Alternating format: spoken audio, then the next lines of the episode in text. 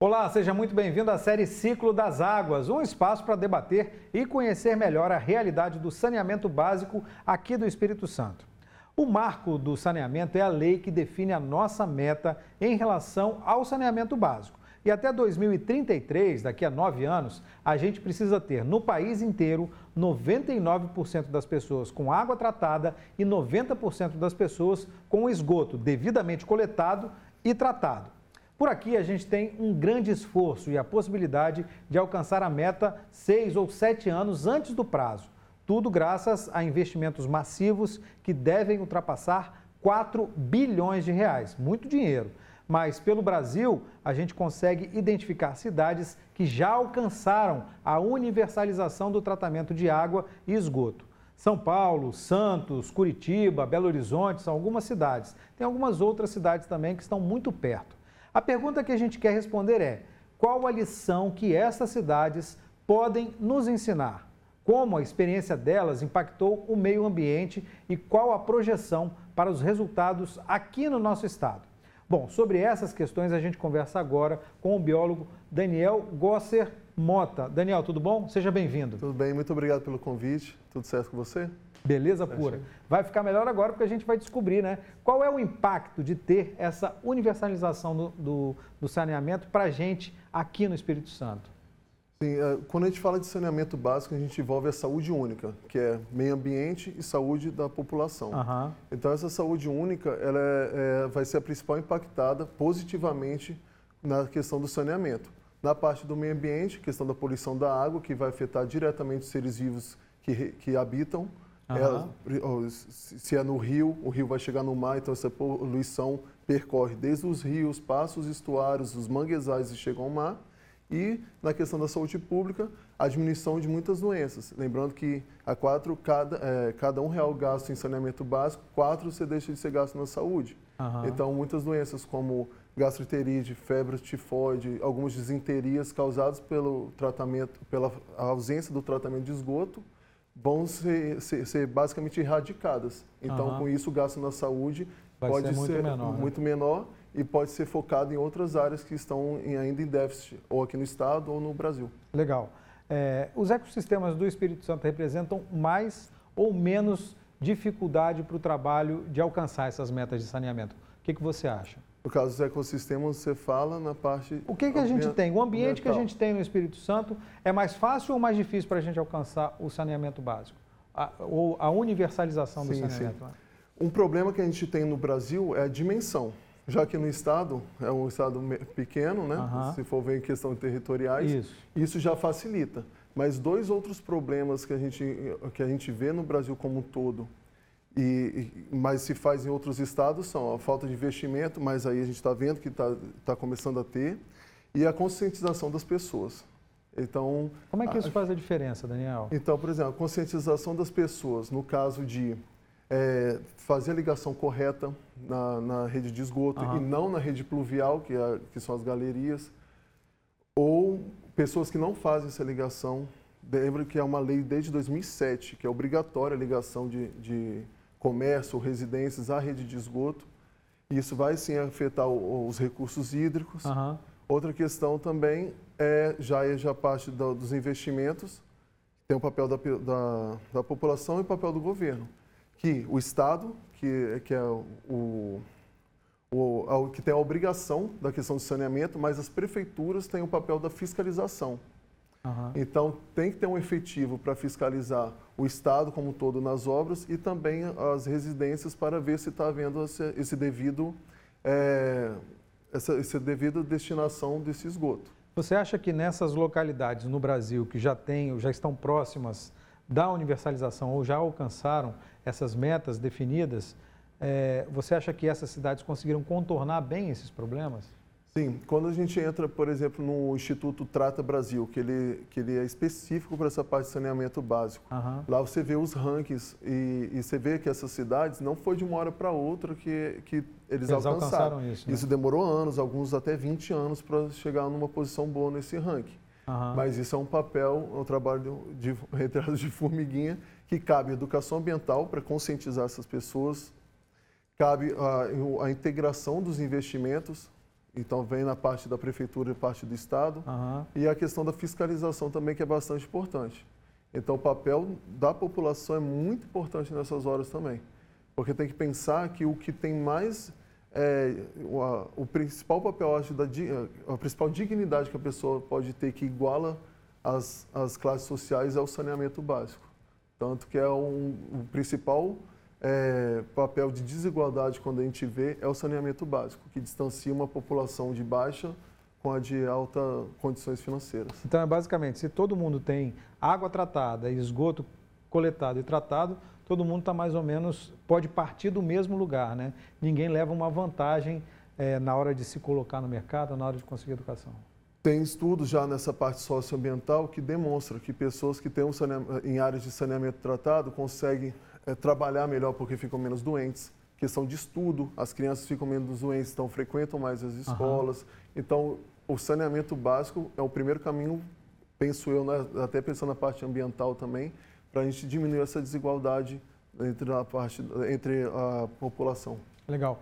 E como é que você acha que o cidadão tem que se comportar em relação ao meio ambiente e como isso afeta a realidade do saneamento em cada cidade?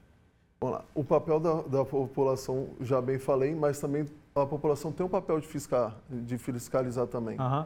Então, se vê uma questão, já que fala de saneamento básico, que entra a questão da água e do esgoto, então essa ligação, se você vê que tem uma ligação sendo realizada de forma é, até que querendo ou não infringe uma lei é criminosa, uhum. então de uma forma não legal até ou vazamento de água, denunciar, no caso aqui para a gente no Espírito Santo a CESAM.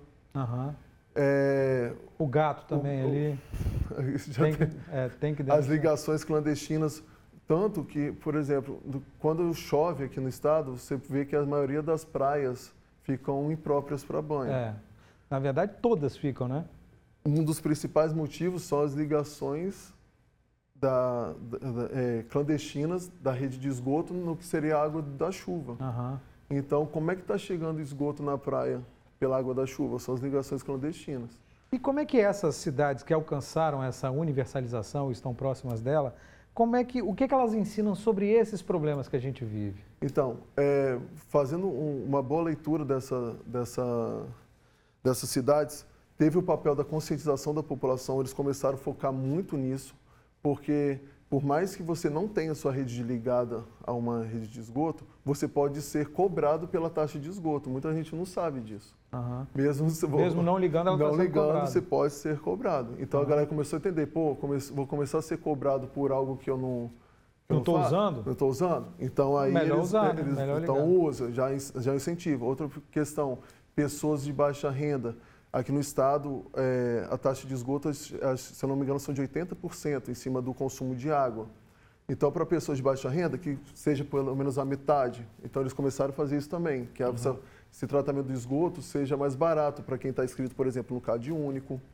Investimento de bilhões, muitas parcerias, essa maioria dessas cidades fizeram parcerias público-privadas, como temos aqui no estado, começou até, uhum. se eu não me engano, uns 3, 4 anos atrás, uma, uma junto com a EGE.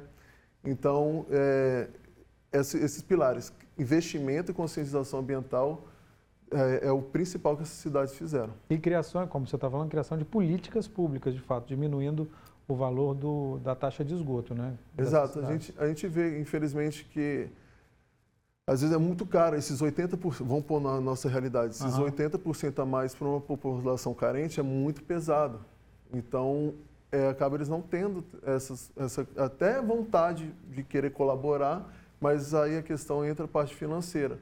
Uns 100, 200 reais a mais numa conta de água aí, ou até é muito para eles. Uhum, com certeza. Então a gente tem que ter esse lado social também. A gente gosta de cobrar, mas a gente tem que ver que cada um tem uma realidade. Você acha que dessa forma que essas cidades conseguiram é, alcançar esses índices tão altos? Sim, no, no, Trata Brasil mesmo, nesse site desse instituto, eles têm lá as métricas que eles utilizam e, um de, e uma delas está essa parte de investimento e conscientização ambiental, socioambiental no caso, porque entra a população entendeu o, o, quanto o impacto do esgoto não tratado lançado nos, nos rios, córregos, impacta de alguma forma eles, e também as, as, as, os auxílios e as alíquotas menores para essa população. Porque uhum. quem ganha mil para quem ganha, vamos lá, quem ganha 10 mil para quem ganha mil, cobrar a mesma porcentagem. Não parece justo. Não é justo. É, o Daniel, é, entre as, as cidades que já alcançaram a universalização, muitas estão em São Paulo, a capital São Paulo, e tem muitas ali do interior de São Paulo que estão muito próximas a isso. Tem um, algum fator que você acha que é determinante para isso ou não? E sim, São Paulo e no Paraná também. É. No Paraná muito, é, é bem, é bem é, famoso no Brasil a questão da, da universalização do esgoto. Justamente as, foram as políticas público-privadas, né, essas parcerias, desculpa, público-privadas que eles fizeram, tanto que tem uns que até não é privado o saneamento, não é, não é estatizado. Privatizaram. É, né? privatizaram o saneamento. Por exemplo, Sanepar, no Paraná, ela é famosa e uhum. é a melhor do, no Brasil nessa área e acabam sendo referência. Então, essa questão de investimento, você tendo, é, às vezes a gente vê que uma empresa por trás a gente consegue cobrar mais dela, porque ela tem um, quando ela tem a concessão de um serviço, no caso do saneamento, tem as métricas que elas têm que cumprir. Elas então, são obrigadas a cumprir então, por contrato, né? Além da lei federal, tem um contrato ainda com o Estado. Uhum. Então, a questão de cobrar é melhor. Não estou falando que, às vezes, cada caso é um caso, mas no, no, no Paraná deu muito certo. Uhum. Já em São Paulo também, principalmente as do interior, Isso. elas são referência também no Brasil. Uhum. E, e, teve essa questão. As, as, políticas públicas junto com, com os investimentos pesados na, na área. E ainda mais que muitas cidades do interior têm essa questão do distanciamento dos centros urbanos.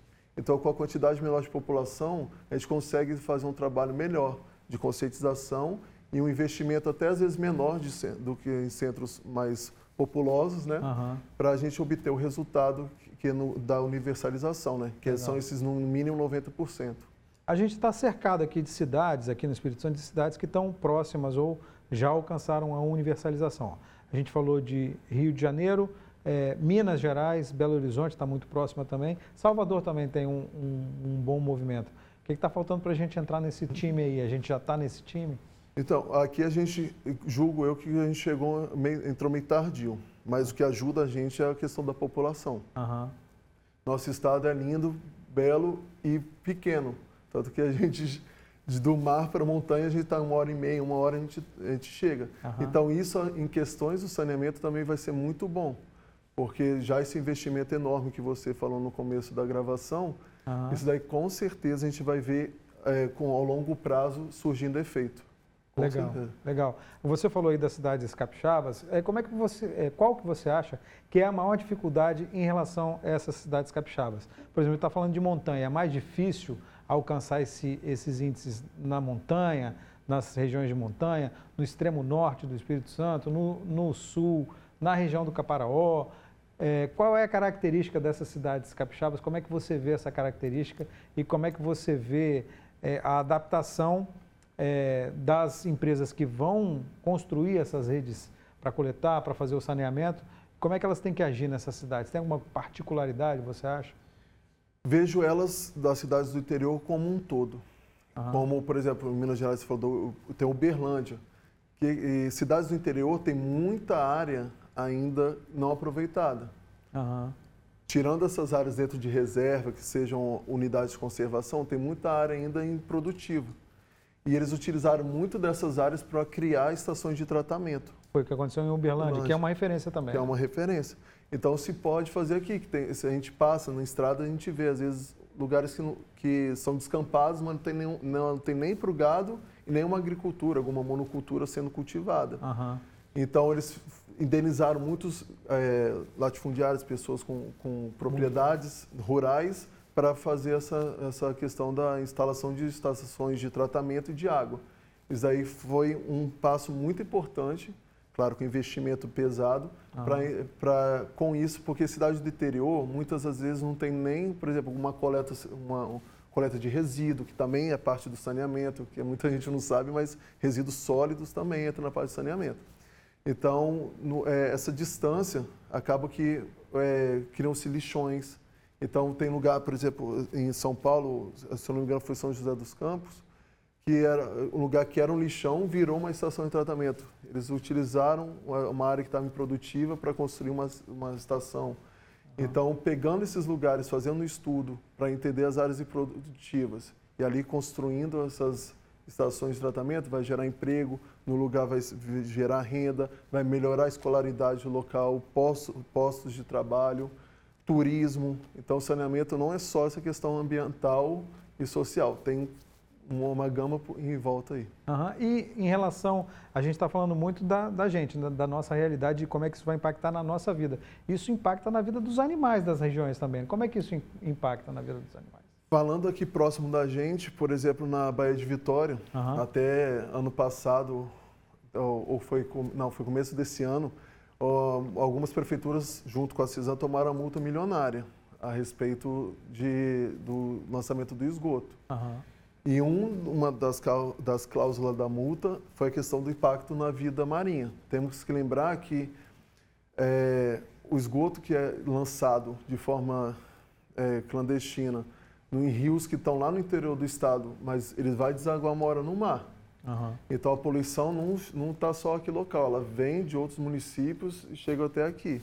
Isso vai impactando a vida como um todo. Lembrando que muita, é, muita gente tira o sustento da, dos corpos hídricos, dos rios, dos estuários, do mar, como por exemplo a pesca. Então, e nos locais lá, por exemplo, pode contaminar o lençol freático. E isso chegando, e se o lençol freático for aflorado em alguma hora, que no caso ele se torna na superfície, uhum. como as lagoas, algumas são formadas, se elas já estão ali com a água contaminada, contamina os animais que estão ali bebendo dessa água gente falando de estuários que tem os manguezais, 70% basicamente das espécies com importância econômica que a gente retira do mar são, eh, se reproduzem nos manguezais, que são, a gente chama de os berçários uhum. da vida marinha. Então, se, a, se desde lá o pescado está sendo contaminado, então, ou ele não vai se desenvolver direito, ou se, ou se conseguir se desenvolver, depois a gente se contamina também se alimentando deles. Uhum. Então, por isso que no começo, no começo eu falei de saúde única. Saúde única é um, é um termo novo que abrange meio ambiente e saúde da população. Uhum. Então, ainda a gente vai ouvir muito falar e saúde única está totalmente ligado ao saneamento. Justamente porque a gente sabe os perigos que pode ocorrer, desde o meio ambiente como em nós seres humanos também. É, você citou algumas cidades aí, a gente citou cidades de São Paulo, é, você citou Uberlândia, em Minas, como referência a gente está no litoral, né? A gente, e essas cidades, é, elas não têm mar, né? Tem alguma, é, é, algo que a gente pode aproveitar dessas experiências, além dessas que você já falou, é, mesmo a gente estando numa cidade, no, em cidades litorâneas, o Espírito Santo ser um estado litorâneo, dá para a gente aproveitar essas experiências de cidades do interior? Sim, é, temos que lembrar que a poluição que chega aqui nas, ah, nas cidades litorâneas, não são só daqui, é um acúmulo vindo do interior também. Óbvio que aqui vai ser maior por questão de um aumento da população. Uhum. Mas se começar desde lá de cima, a questão do tratamento, que são dessas regiões, por exemplo, que não tem o mar, tirando Santos, né? Mas, é. mas é, se Santos começar... Que, Santos que também é uma cidade de referência. referência. Então, de... tirando, se desde lá de cima começar a ter essa universalização, esse tratamento correto, aos poucos vão chegando aqui. Tanto que a maioria das, da, das cidades que servem de modelo para estudos são cidades de, de população menor. Uhum. Porque se da, são estudos modelos que, a, que a, os estudiosos fazem, é, que as empresas contratam esses estudos para ver. Então, vê um resultado bom ali, replica por uma cidade de porte médio. E assim vai chegando até a, a nossa questão que vai ser cidades, por exemplo, 400, 500 mil pessoas como a nossa. Uhum. Então, é, a gente já tendo o, esses, esses cases de sucesso aqui, eles com certeza estão sendo replicados e vão ser replicados aqui no estado. A EGEA, como entrou aqui, ela também atua em São Paulo, no Paraná. Que é uma empresa de saneamento. Que, é, que ela faz essa, parte, essa parceria público-privada uhum. com a CESAM.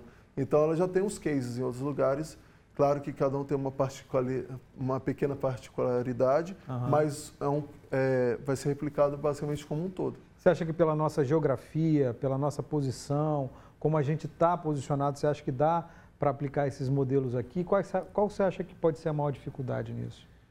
A principal dificuldade, dificuldade é a questão da, da ainda do, do esgoto in natura aqui nos centros de maior população. Uhum. Ainda assim é a maior causa. A gente tem um maior exemplo aqui que é a Bahia de Vitória, que a gente sabe que tem Que concentra tudo de tudo quanto é lugar, a Bahia de Vitória. Né? Vem Santa Maria de Vitória, que vem lá de Santa Leopoldina, vem o Rio Bubu, que vem de Cariacica, tem o Canal Costa, canal, o Rio Marinho, que vem de Vila Velha, uhum. tem a parte do, de Vitória, que já lança na, na, na própria Bahia. Então a gente vê que ainda tem esses descasos, mas a gente vê que esse daí está vindo ainda de uma, de uma falta de uma fiscalização, principalmente das prefeituras, porque é o papel da prefeitura fiscalizar uhum. essa parte do saneamento. Então, a maior dificuldade, creio que seja essa. Ainda a conscientização das pessoas e a falta de fiscalização. É. São esses dois, esses dois pilares uhum. aí. Porque a gente gosta de cobrar, mas na hora de fazer a nossa parte... A Fica para que... depois. é isso que eu ia te perguntar. Como é que deve ser o envolvimento do cidadão em relação a essas metas do marco do saneamento? Se conscientizar. É, eu falo muito desse papel de conscientização, eu trabalho com educação ambiental, mas é um pilar fundamental e foi utilizado muito nessas cidades que de sucesso.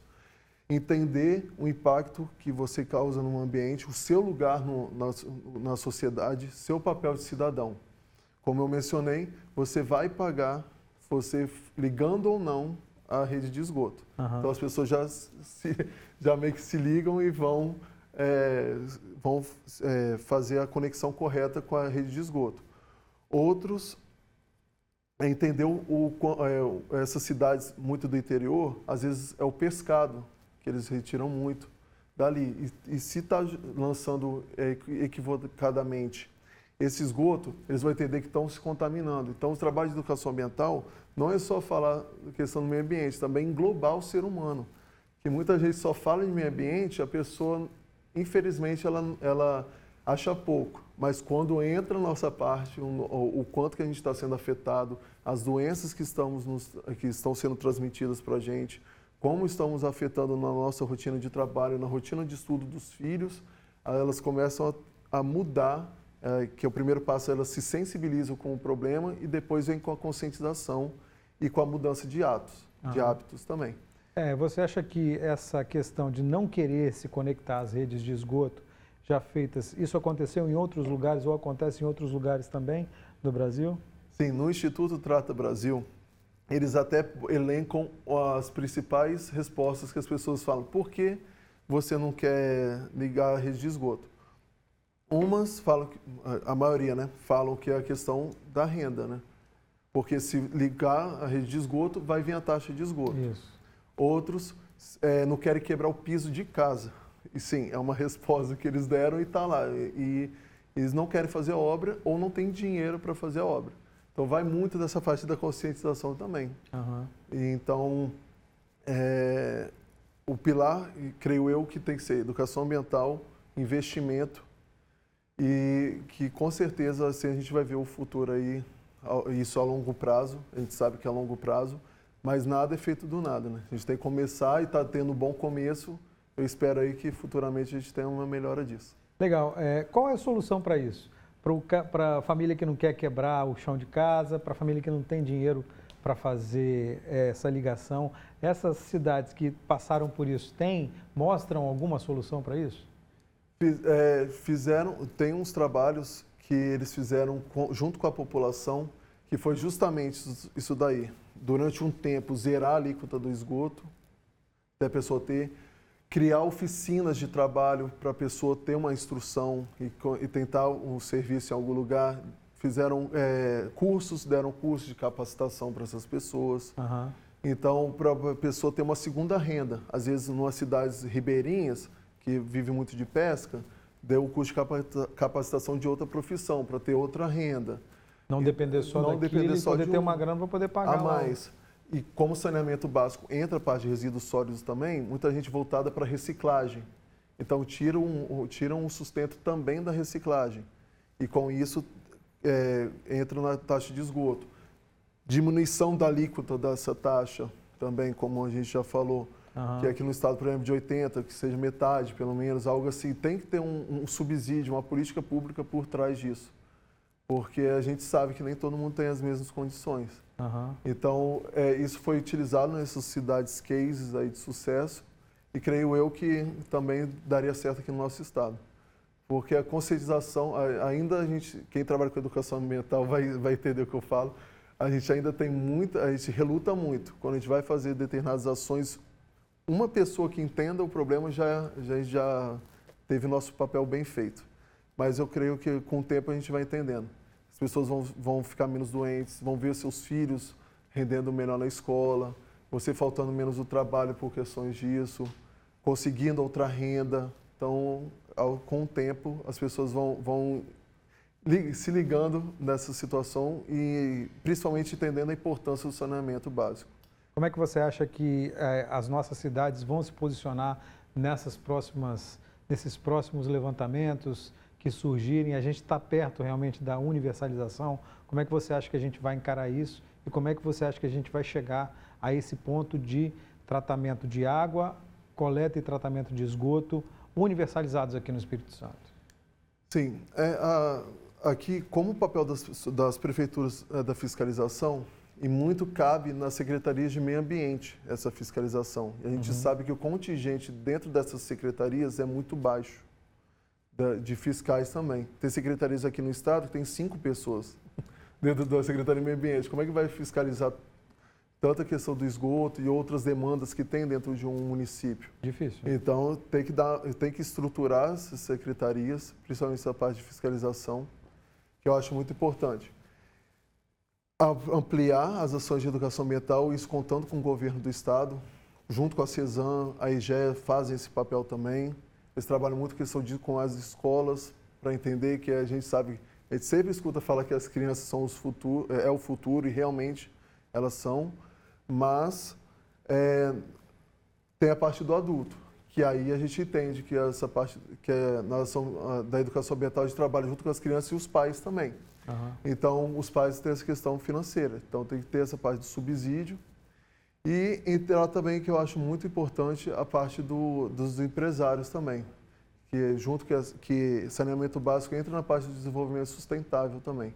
E muitas empresas já estão se adequando a isso, entendendo é, o, o, seu papel, que são as empresas verdes, né, que, uhum. que têm esse lado ambiental, e também vão ajudar muito nessas questões. E o principal fator é o fator humano. Eu sempre falo isso e penso nisso, e se a gente mudar, conscientizar a população uma boa parte dela a gente vê os resultados. Isso desde os profissionais que trabalham na área, profissionais do meio ambiente e do, de outras áreas e a população to, como um todo. Tenho certeza que o, o papel-chave para tudo é a população. Vamos alcançar a universalização? Eu acho muito difícil alcançar antes da meta. Uhum. Porque isso não, estou falando questão do trabalho assim mas sim pelos exemplos de outros estados, que um demoraram 10, 20 anos. Uhum. Mas a gente tem um fator aqui muito importante que é o território nosso, que é pequeno. Isso daí, isso com certeza vai jogar ao nosso lado. Torço para que aconteça, mas eu sempre vejo pelos exemplos como um todo. Né? A gente sempre se baseia nos exemplos. Uhum. Cidades é, pequenas como Uberlândia, pequenas não, de interior, como Uberlândia, é, São José do Rio Preto, ou São, é, São José do é, é, Ribeirão Preto, Ribeirão Preto, São Paulo, uhum. elas tiveram, tiveram bom tempo ainda, uns 10 anos, 15, para melhorar seu ranking. Então, eu acho que aqui a gente está entre esse tempo aí e espero que dê certo. Tem muito trabalho, o investimento tem, mas, como eu falo, pessoas, elas têm que ser trabalhadas, têm que ser bem cuidadas e conscientizadas. Beleza, Daniel Gosser Mota, mestre em biologia, muito obrigado pelas informações, muito obrigado por participar aqui do Ciclo das Águas. Eu que agradeço o convite e parabéns pelo programa. Legal, valeu. Para você que nos acompanhou, muito obrigado. Até a próxima. Tchau.